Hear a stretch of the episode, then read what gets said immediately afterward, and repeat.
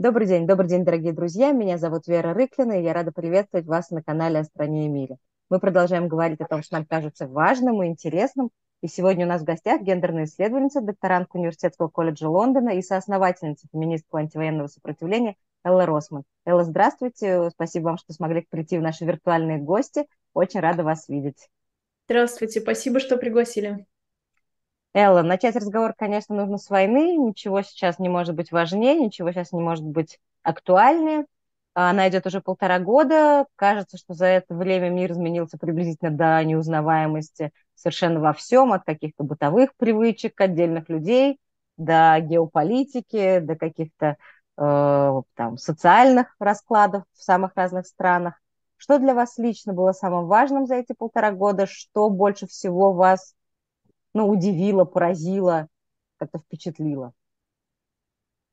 Да, спасибо за этот вопрос, э, такой личный. Мне, конечно, сложно об этом говорить, потому что, а, ну, даже скорее как-то неловко об этом говорить, потому что я сама, понятно, не нахожусь под обстрелами, и я даже не находилась в России, когда война началась, потому что за несколько месяцев до э, начала вот этого нового этапа эскалации я уехала из России и э, начала писать диссертацию в докторантуре своего уни- университета.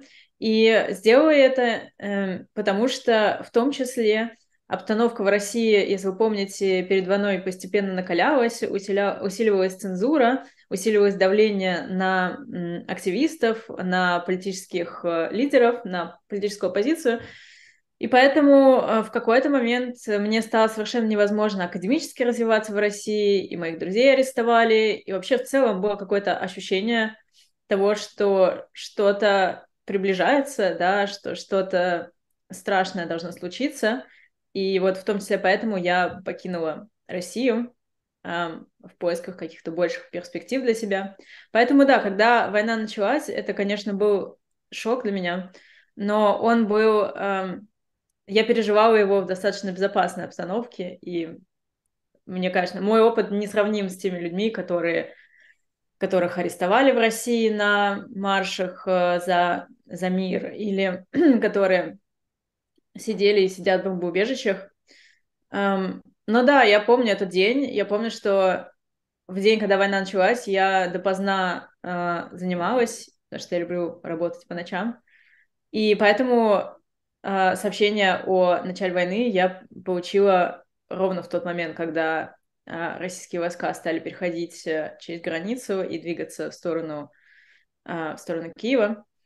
И это был, конечно, шок, и это было совершенно нереальное, сюрреалистическое ощущение, в котором в тот же момент, когда я начала получать новости и стало понятно, что эскалация начинается, а, у меня было совершенно стойкое ощущение, что предыдущий мир закончился, и предыдущая жизнь моя закончилась, и предыдущая Россия, э, ее развитие закончилось, начался какой-то совершенно новый этап, и нужно думать, а, что можем сделать на этом этапе, и как нужно быстро перестраиваться и быстро искать какие-то новые способы действия. И в этом было много горечи, потому что, ну вот, например, как участница феминистского движения, да, в последние 10 лет, я видела, что движение развивается, да, и что если бы не было этой войны, может быть, у нас был бы какой-то шанс изменить ситуацию внутри, да, например, изменить, ну вот над чем работали вообще феминистки в последние,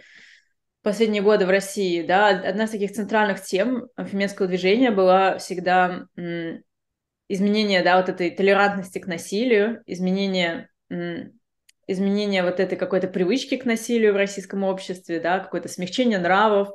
И если бы у нас не было этой войны, может быть, мы гораздо большего смогли бы добиться. Но когда война началась, мне стало понятно, что если сейчас не сделать какие-то, ну, какое-то быстрое действие, да, не предпринять какие-то усилия, то большая часть той работы, которую мы делали, будет просто стерта этой войной, потому что война сильнее, чем а, чем инициатива на местах, она сильнее, чем усилия отдельных людей. Это очень масштабное событие. И да, собственно, поэтому в том числе мы организовали феминистское антивоенное сопротивление, потому что было желание сохранить хоть что-то, что мы успели наработать за, за годы нашей активности и ну, развить во что-то новое, развить во что-то, что будет реагировать на, на то, что происходит вокруг. Да. Вот, наверное, так как-то. Элла, скажите, пожалуйста, вот вы очень интересно стали говорить про свой предыдущий опыт, да, того, что удалось добиться. А как вы теперь его оцениваете?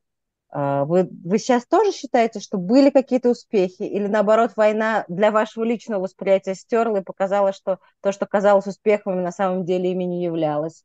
Или это были успехи, но просто э, война э, позволила шагнуть сильно назад?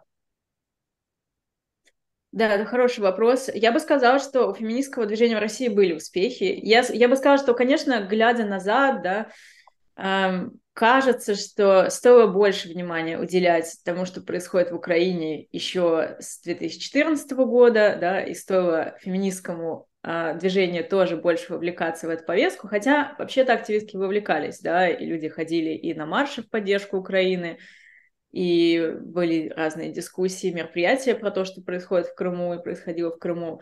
Но, конечно, кажется, что мы немножко упустили эту повестку и эту тему. Но в целом я бы сказала, что у меня нет какого-то такого... У меня не было такого ощущения, я видела это у многих моих знакомых, там из других, может быть, политических групп, да, и организаций, что мы абсолютно все делали неправильно, мы все э, потеряли, да, мы э, своими действиями все вот это вот приблизили. У меня, честно говоря, прямо такого ощущения не было. Мне казалось, что мы шли в правильном направлении в целом, и просто не хватило времени, не хватило сил. Может быть, стоило иначе расставить акценты. Но в целом, в целом я позитивно оцениваю то, что делало феминистское движение в России, при том количестве ресурсов минимальном, которое у нас было, абсолютно все в нашей области, в нашей среде делалось на, как частная инициатива а, в свободное время людей, да, там, за исключением каких-то очень маленьких, ну и, конечно, были там какие-то какие-то граны, какие-то возможности поддержки, но они были настолько малы, э, совершенно несравнимо, да, с, со всем остальным, что, не знаю, мне кажется, мы сделали довольно много. И самое главное, что мы создали сеть организаций, да, сеть э, пар- партнерствующих э, групп, которые, ну, которые действовали как такая полноценная, э, да, полноценная сеть, наверное, активистская, и это довольно, довольно большая, большое, большая работа была, и это было не, не просто сделать в стране, где постепенно такие, ну, где такие сети, естественно, государство видело как проблему и как опасность, и последовательно их уничтожало, да, там одна да, одна история организации Навального, что стоит в этом смысле. Элла, я не буду сейчас спрашивать про то, как где действуют ли, как существуют эти организации в России сейчас. Это не имеет значения для нашего с вами разговора. Но мне интересно, как вам кажется, возможно ли сейчас э, вот это вот просвещение в смысле э, толерантности и нетолерантности к насилию, да, может ли, можно ли в воюющей стране говорить о том, что насилие неприемлемо? Ну, это, наверное, даже нужно делать, э, то есть и это делается, да, то есть вот, например, на днях буквально э, журналистка, феминистка Настя Красильникова выпустила новый, э, новый сезон своего подкаста, да, где она обсуждает такую вещь, как культура отмены и насилие на рабочем месте, и насилие в образовательных организациях в России, да, там имеется в виду насилие как домогательство, сексуальный харасмент и так далее. То есть э, эта дискуссия продолжается, и активистки продолжают этим заниматься. Другой вопрос, что, честно говоря, я вообще не уверена, что это можно делать э, мало-мальски эффективно сейчас, да, потому что война — это такой гигантский фактор по приумножению этого насилия и на всех уровнях, не только, я говорю не только о том, что происходит на фронте, но и про повседневную жизнь в тылу, да, которая, безусловно, ну, подвергается эм, влиянию и меняются под действием войны. И поэтому я не знаю, как теперь этим заниматься, и особенно в таких условиях, когда, если честно, не знаю, как вы это чувствуете, но у меня последние полтора года совершенно стойкое ощущение, что дискуссии на русском языке они стали абсолютно невыносимыми, и они стали абсолютно бессмысленными, да, большинство из них, потому что очень много каких-то, ну, моральных рассуждений в моральном ключе, очень много эмоций, очень много раскола, и как будто мы все время, значит, некоторые люди, у них теперь такой этап мессианства, когда они, э, как, знаете, в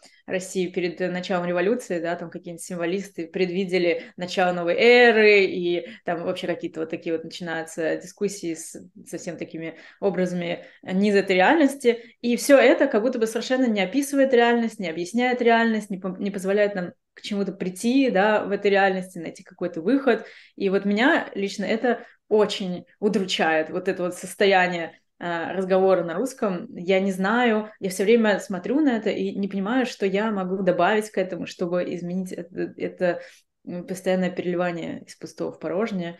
Я для себя долго тоже искала ответ на этот вопрос и осмыслился там таких разговоров, и о смысле в некотором своей работы. И я нашла этот смысл в документации происходящего, в том числе какой-то интеллектуальной мысли. Да? То есть просто нужно, чтобы это осталось э, в каком-то виде для наших потомков, которые, может быть, когда-нибудь смогут сделать из этого выводы. Почему я это говорю? Потому что я помню вашу первую лекцию, которую вы проводили в Сахаровском центре много лет назад. Это была лекция, посвященная, собственно, Холокосту и женщинам. И я еще тогда, когда только мы с вами договаривались об этом, так немножко удивилась, я далека от феминистского движения была тогда тем более, вот я удивилась, зачем же вот так вот женщин выделять в отдельную какую-то касту. Да, зачем же говорить про Холокост и именно про женщин. Но вы тогда в лекции, в общем, достаточно понятно это объяснили. Собственно, э, мой вопрос вот какой в связи с этим. Э, есть ли какая-то особая роль женщины не сейчас в России даже сначала, а просто во время войны. Да, есть ли какая-то женская миссия или какая-то специальная, э, то, что мы культурологически от, этого, от женщины ожидаем в современном мире?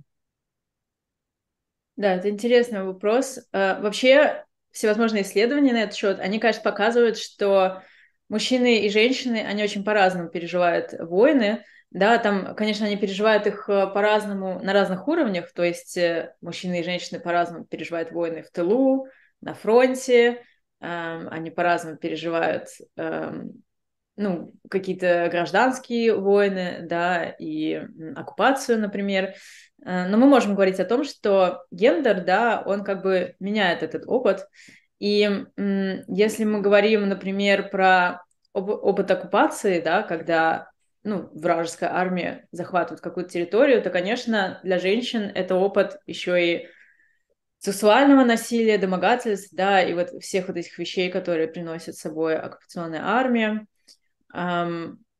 А если мы говорим, например, про тыл, да, там мы вспоминаем историю тоже Второй мировой войны, Великой Отечественной войны в Советском Союзе, и не только, в общем-то, uh, то, конечно, для женщин война — это время, когда они берут на себя огромное количество новой работы и ответственности для того, чтобы просто эм, поддержать общество, да, и для того, чтобы какие-то важные общественные институты, индустрии просто продолжили работать, и у людей была еда, э, свет в доме, у армии было оружие. И мне кажется, в этом смысле вот эм, да, вот то, что мы уже знаем про роль женщин, например, в тылу во время войны, это все на самом деле сейчас довольно актуальная а, история, потому что вообще я бы сделала такое маленькое предисловие и сказала, что если мы говорим про Россию, то еще до вот этой всей войны и, а, точнее, новый, да, нового этапа эскалации, у женщин в России была довольно специфическая роль в обществе, и я бы назвала эту роль э, и вообще ситуацию гендерную, которая у нас присутствует, а, неравенством ответственности. Потому что женщины, они а, на себе держали огромное количество ответственности в российском обществе примерно всегда. И эта ответственность была и за дом, да, эта ответственность была за какие-то социальные области, и за то, чтобы, не знаю, грубо говоря, а, люди с инвалидностью, сироты не остались совсем без попечения, да, участие государства в этих вопросах постепенно э, сужалось, да, а, а роль индивидуальных людей и НКО, и всяких частных а, институций и инициатив постоянно расширялась, и огромную роль во всем этом играли именно женщины, в том числе, мне кажется, из-за каких-то наших э, представлений, стереотипов, да, таких более-менее сексистских, я думаю, можно так сказать, которые существовали в российском обществе, да, что, в принципе, вообще все, что связано с детьми, все, что связано со здоровьем, все, что связано с социалкой, с людьми с инвалидностью, вообще со всеми уязвимыми, слабыми, требующими поддержки. Это все как бы такая женская работа, и женщины должны этим заниматься. И вот ответственность за все эти сферы и за то, что вообще российское общество функционировало, эм, она очень сильно лежала на женщинах. И мне кажется, что сейчас эта ответственность, ее стало просто еще больше, да, когда очень много мужчин были э, выбиты из повседневной жизни, отправлены на фронт, и когда многие из них погибли, и когда в экономике наступил еще больший кризис, чем до этого, да, и когда у нас э, очень много появилось и новых социальных проблем, да, там от того, что в России не достает, больше не, не, а, нету, да, каких-то очень важных лекарств до ну, очень много, да, очень много вот этих вот негативных изменений, и мне кажется, что многие из этих изменений и попытка как-то их скомпенсировать, они снова и снова ложатся на женские плечи, а, и в этом смысле, да, как бы, как бы у меня к этому такое двойственное отношения, потому что, с одной стороны, конечно, российские женщины делают невозможные вещи, держат общество на себе, но, с другой стороны, да, и закрывают вот эти дыры, которые есть в финансировании каких-то сфер, да, в просто в том, что государство не обращает внимания на какие-то сферы, которыми оно должно заниматься вместо войны. И это, конечно, огромная работа, и это просто геройство. Но, с другой стороны, мне кажется, в какой-то момент это нужно прекращать, да, потому что это огромное количество неоплачиваемой работы, да, эмоциональной работы, которая распределена нечестным образом между гражданами, и, и это просто... Ну и, конечно, война не позволяет нам а, думать о том, как перераспределить эту работу и какие институты для этого должны, потому что война, она вообще про другие, а, про другой фокус, да, и про другие приоритеты, и сейчас как бы сложно будет вообще, в принципе, найти решение для всего этого в таких условиях, в таком контексте. Элла, а если мы говорим про женщин и войну, то вот сейчас мы видим достаточно активную группу вот этих жены мобилизованных, да, которые там собирают чаты, где они пишут про экипировку, про то, что недостаточно хорошо кормят и так далее. Да, достаточно активная получается такая социальная группа. А в то же время мы помним, что, например, во время чеченских войн были солдатские матери, очень известное движение, которое все-таки было немножечко другим стилистически. Э, видите ли вы эту разницу? Как вы думаете, с чем она может быть связана? Ну, во-первых, надо сказать, что Комитет солдатских матерей был просто гораздо более видимой и мощной организацией, да, и он был э, таким не только во время чеченских войн, он же появился во время э, войны в Афганистане, да, с участием э, советских войск в этой войне. И они, конечно, делали совершенно огромную работу, причем они делали не только работу по тому, чтобы да, как-то, ну, например, подавать жалобы о э, каком-то неправомерном призыве, да, или о том, что у солдат нет экипировки, или с ними как-то нечестно обращаются, или с ветеранами как-то нечестно обращаются. Они же были все-таки открыто против войн, э, и они делали какие-то огромные акции, да, вообще такого, такой очень открытый антивоенной направленности, да, например, вот этот известный их марш материнского сострадания Москва-Грозный, который прошел в 1995 году, когда они вместе с буддийским мона... Э, э, монахами из одного буддийского ордена вместе выдвинулись э, из Москвы в сторону Грозного, и к ним присоединялись граждане, и это была такая большая акция, которая была, ее содержание было не просто в том, что у наших солдат нет экипировки, да, ее содержание было в том, что эта война преступная, что нам не нужно быть врагами, да, что нам нужно прекратить, эм, прекратить насилие. Вот, вот в этом был их как бы такой очень важный э, посыл. И мне кажется, что вообще группы жен мобилизованных, они очень разные, да, но мне кажется, что все-таки вот такого открытого антивоенного посыла, не все из них как бы его озвучивают, да, в том числе, конечно, из страха, из того, что это, ну, просто понятно сейчас в России э, является уголовным наказанием озвучивать такие мысли, но все-таки это не не открытая антивоенная организация, да, это организация в первую очередь о том, что есть нарушения и есть, э, ну, нарушение прав, и всякие страшные вещи происходят на фронте, и нужно как-то с этим работать. Ну, то есть, мне кажется, тут специфика, конечно, несколько разная.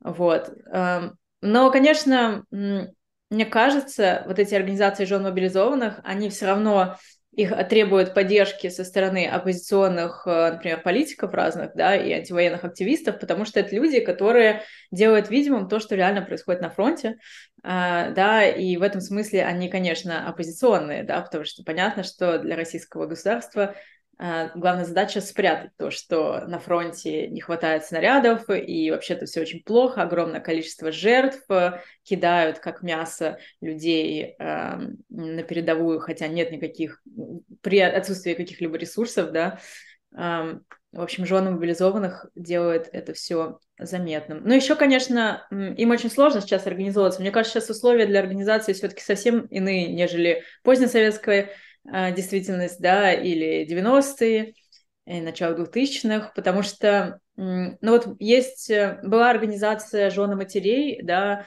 а, белорусских, российских а, против войны, и практически, ну, очень быстро, за несколько месяцев их существования, их прислали, э, признали иностранными агентами, их лидерку признали иностранными агентами. То есть государство очень быстро сейчас реагирует на эти вещи, и такая Мощная организация сильно затруднена, особенно изнутри России. Вот. Элла, а ведь многие феминистские антивоенные инициативы уехали, правда? Они сейчас продолжают какую-то свою деятельность за границей. Ну, я бы сказала так, что я... мне вообще сложно говорить про феминистские антивоенные инициативы, у меня тут конфликт интересов, потому что я сама состою в одной из них. Но если вас, например, интересует э, феминистское антивоенное сопротивление наше, то мы много раз проговаривали, что у нас есть активистки, которые остаются в России, но естественно, что мы не можем назвать их имена, потому что это для них слишком опасно. И это на самом деле создает вот такую ситуацию, к сожалению, невидимости, да, когда, когда нам говорят, у вас все уехали за границу и спокойно сидят там, отдыхают, и, и мы не можем полноценно на это ответить, потому что мы не можем подставлять наших участниц, и вам приходится верить мне на слово. Но нет, нет, есть еще антивоенные феминистки, которые остаются в России, организуются на местах, э, делают локальную организацию а, и поддерживают политических заключенных, и, и, в общем, занимаются довольно большой, важной деятельностью, которая, надеюсь, когда-нибудь попадет в учебники по истории, все их имена станут известны.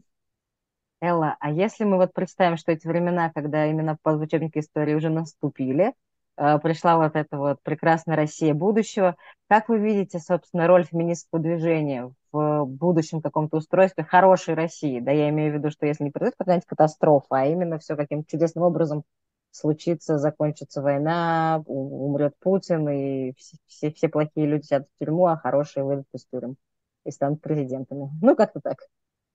Да, сложно представить себе сейчас э, такое будущее. Но вообще в таком будущем, конечно, роль э, женского движения, она будет огромна, и это женское движение будет абсолютно необходимое, феминистское движение.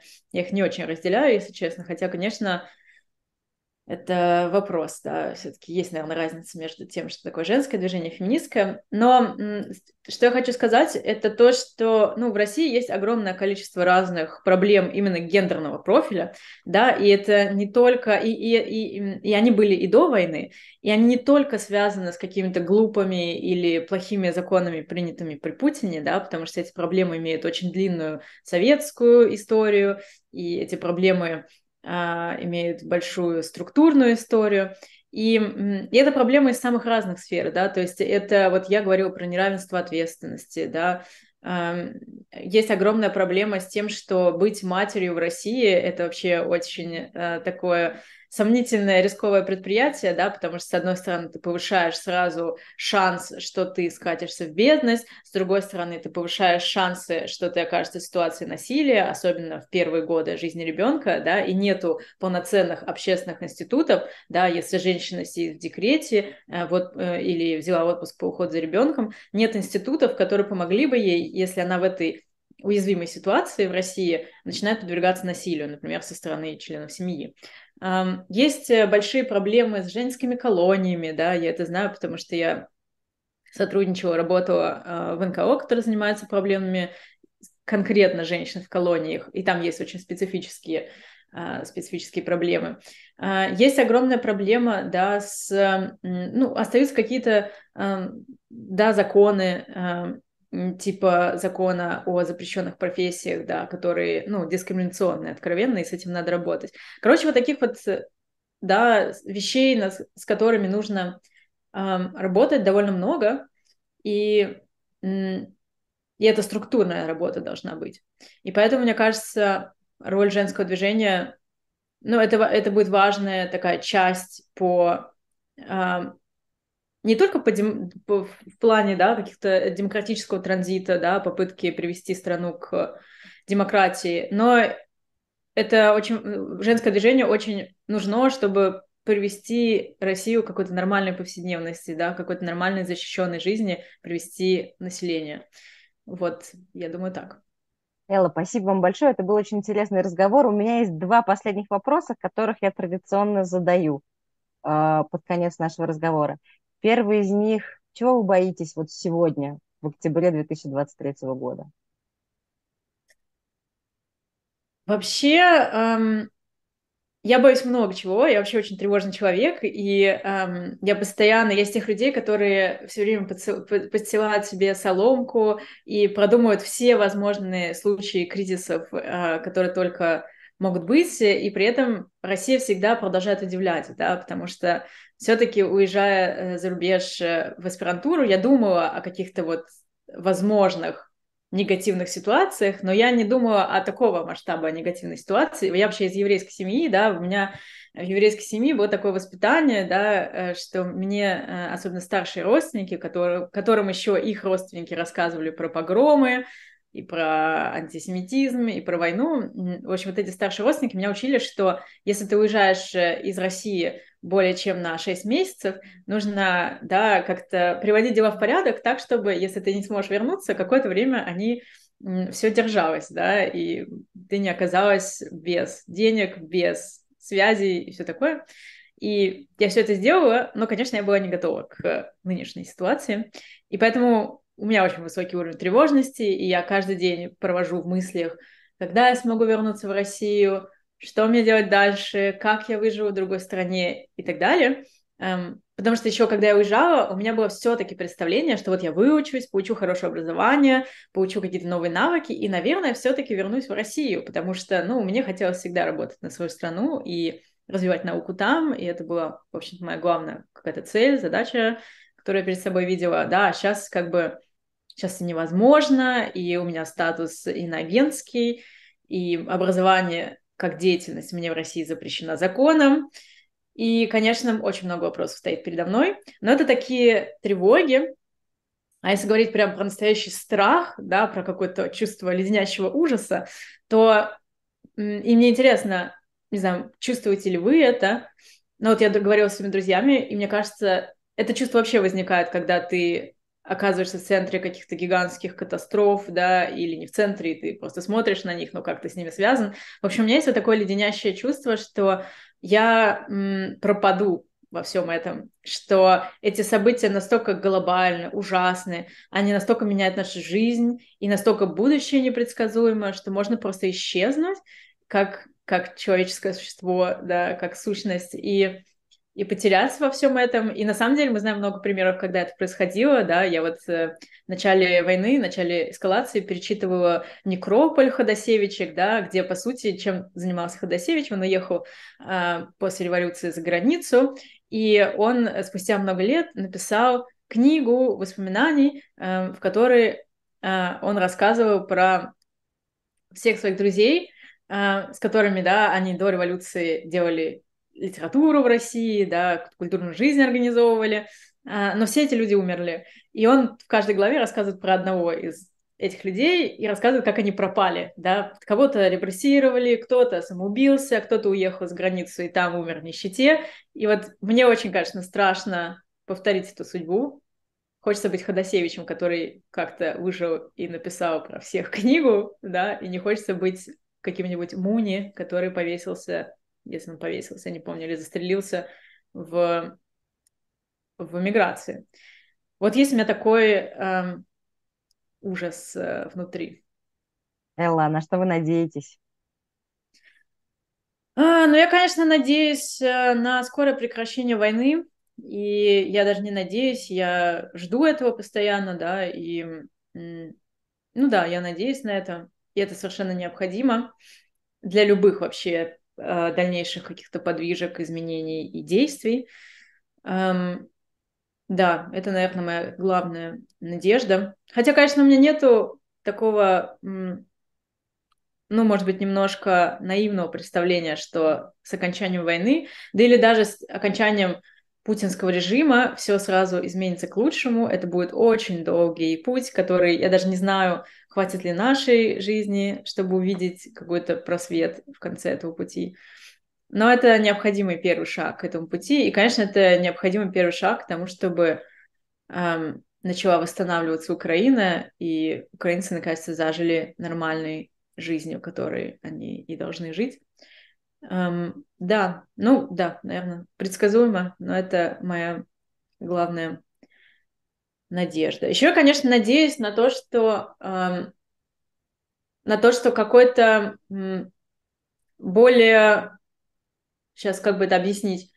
Но все-таки я надеюсь на то, что вот эти дискуссии, да, которые сейчас идут э, на русском языке, и вот эти какие-то ссоры в оппозиции, и какие-то вещи, которые кажутся, что вот я на них иногда смотрю и думаю, что надежды совершенно нет, потому что мы не умеем договариваться, мы не умеем находить какой-то нужный нам угол взгляда, да, на то, что происходит. И мне все-таки кажется, мне все-таки есть надежда, что все немножко отойдут от шока все-таки, да, в ближайшее время, или как минимум какое-то будет развитие. И мы наконец-то сможем говорить о каких-то более важных вещах. Да, например, мы начнем говорить не о том, как все виноваты или не виноваты в этой войне, или насколько каждый виноват, и насколько одни виноваты других, а мы начнем говорить о э, рабочих и нерабочих стратегиях сопротивления путинскому режиму и этой войне.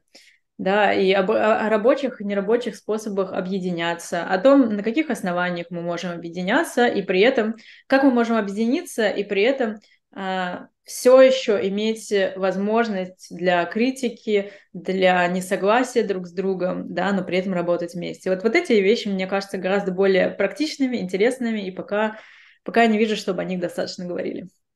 Элла, спасибо вам огромное. Надеюсь, что в следующий раз, когда мы с вами встретимся, мы сможем обсудить уже такую ситуацию, когда наша оппозиция будет обсуждать э, более актуальные вещи. Э, а война закончится, Спасибо вам огромное. Э, до новых встреч. Приходите, пожалуйста, к нам еще. Спасибо вам большое за, за то, что вы делаете.